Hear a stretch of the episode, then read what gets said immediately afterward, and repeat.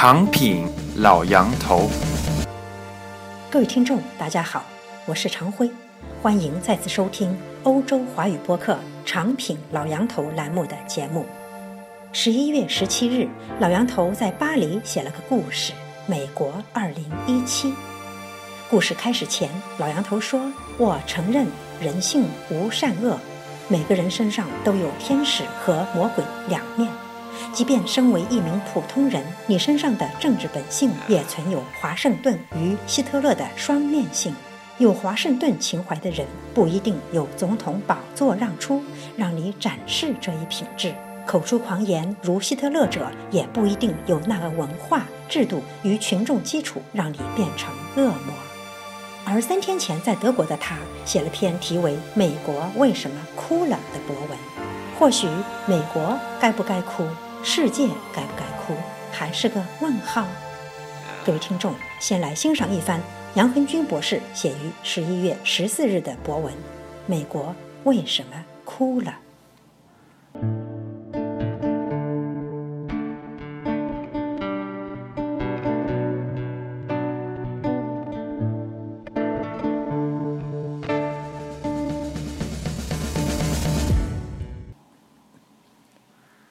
美国为什么哭了？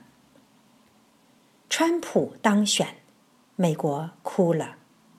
在哈佛大学，川普当选第二天，老师讲课时的表情黯淡，台下不时传来学生的叹气，甚至哭泣声。我这几天接触的很多美国精英，以及看上去稍微体面点的普通人，例如售货员，都对川普当选。怀有一种愧疚的感情。一位教授对我说：“美国人搞砸了。”另外一位美国朋友说：“他搞砸了。”他说他不喜欢川普，但却把票投给了他，因为他认同川普提出的那些问题。他故意投票给川普，是希望引起未来执政者重视川普的问题与挑战。但他却万万想不到，川普竟然真的当选了，成了他的总统。他无法接受。川普在诸多问题上是过去百年来首位以挑战美国人逐渐确立并习以为常的价值理念而当选的总统。他之所以挑战美国的某些不可碰触的价值理念，也可称为普世价值，是因为这些价值理念在长期操作的过程中确实出现了各种各样的问题。民主成为两党之间的精英民主。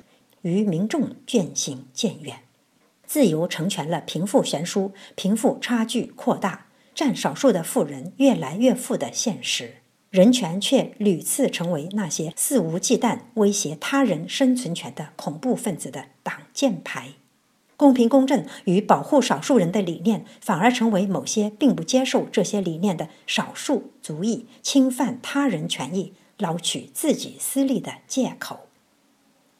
这些年，我每一次来美国，几乎都会遭遇到美国人中如墨西哥与黑人的欺负，这些以及政府相关部门办事拖拉的事件。这些人、这些事，已经让美国在政府服务与社会服务行业上迅速落后于东南亚甚至中国了。这些人、这些事，也是一个长期以剽窃美国优点以服务中国的写作者所难以启齿的。美国确实到了不能不有所改变的时候了。互联网给这种改变提供了突破口，让长期以来间接民主的代议制受到了互联网的冲击。可精英们并没有强烈的危机感。二零零八年，奥巴马成为第一位凭借互联网上位的总统，结束了美国历史上四十多位满嘴政治正确的青衣白的白人统治。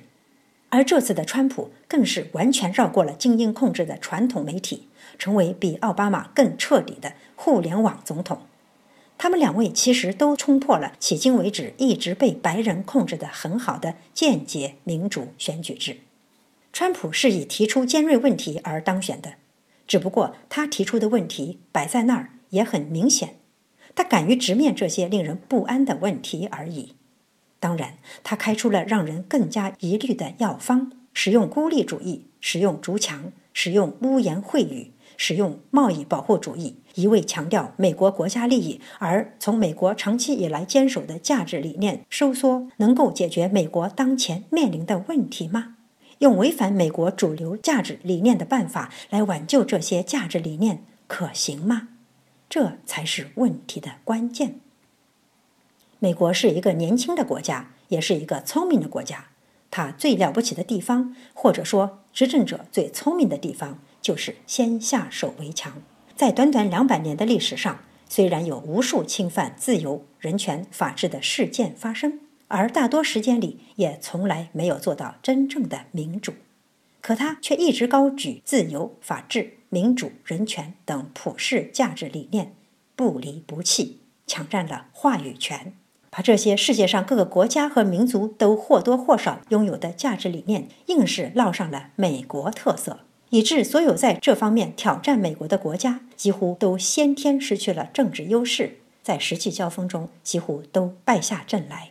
他们到死都没有搞明白，他们不是输给了美国，是输给了美国代表的价值观，或者说美国人故意高举的那些价值理念。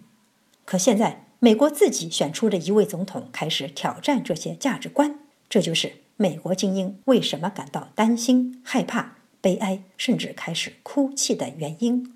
他们很清楚，川普不可能在短期内做出什么太离谱的事，但他们更清楚，有一半美国人选择了川普，这能不让他们感到害怕？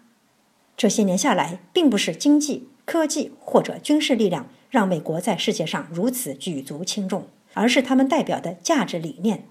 如果抛弃这些价值理念，美国将一夜之间失去光环。这些年下来，美国人常常挂在嘴边，也让他们在世界各地扬眉吐气，甚至连打仗杀人都能趾高气扬的价值理念，突然被他们自己的总统和一半的国民挑战，他们能不害怕？污言秽语的川普当选的第一周里。已经有一些美国中小学校开始对孩子们做心理辅导，很多孩子开始不适应，无法面对一个对妇女和少数族裔发出那种言论的人，怎么就成了总统？你说孩子们的父母们能不哭泣吗？川普以挑战美国价值理念的方式上台，只能有两种结果：一种是他以挑战的方式最终挽救了这种价值理念，让其复兴发扬光大。一种是美国价值理念被破坏，美国渐渐走下这些价值观守护者的神坛，世界也将逐步回归到二战甚至一战之前的状态。这后一种可能性并不大，但还是存在的。很多美国人正是为此而哭泣。川普的当选给北京带来了挑战与机遇，很多人都说过，例如从贸易保护主义。美国从全球撤退的孤立主义入手等等，但我发现却很少有人从价值理念出发。在我看来，中国的运气实在太好了。就在中美在经济、政治与周边关系、全球事务上争得难分难舍的时候，就在中国始终在价值理念被美国压过一头的时候，美国新当选的总统可能会从自己的价值理念与全球责任中撤退。给中国留下了喘息的时间与更上一层楼的空间，这几乎是前所未有的机遇。中国能否继续发展带中国特色的、包含二十四字社会主义核心价值观里的自由、法治、民主、公正、公平呢？甚至最终填补美国自我撤退留下的国际空间与话语空间呢？这不单单是从中美之争出发。更多的是中国作为一个超级大国所必须思考、必须面对、必须实现的。最后，给研究者提供一个线索，也许对读者能看懂我在写什么有所帮助。大家不妨去认真对照一下川普的竞选纲领，以及他提出的“美国梦”，还有“让美国再次伟大”的口号。一些提法几乎都原封不动地照搬了北京这届领导人上台后提出的中国梦的理想与复兴中华民族的施政目标，有点意思吧？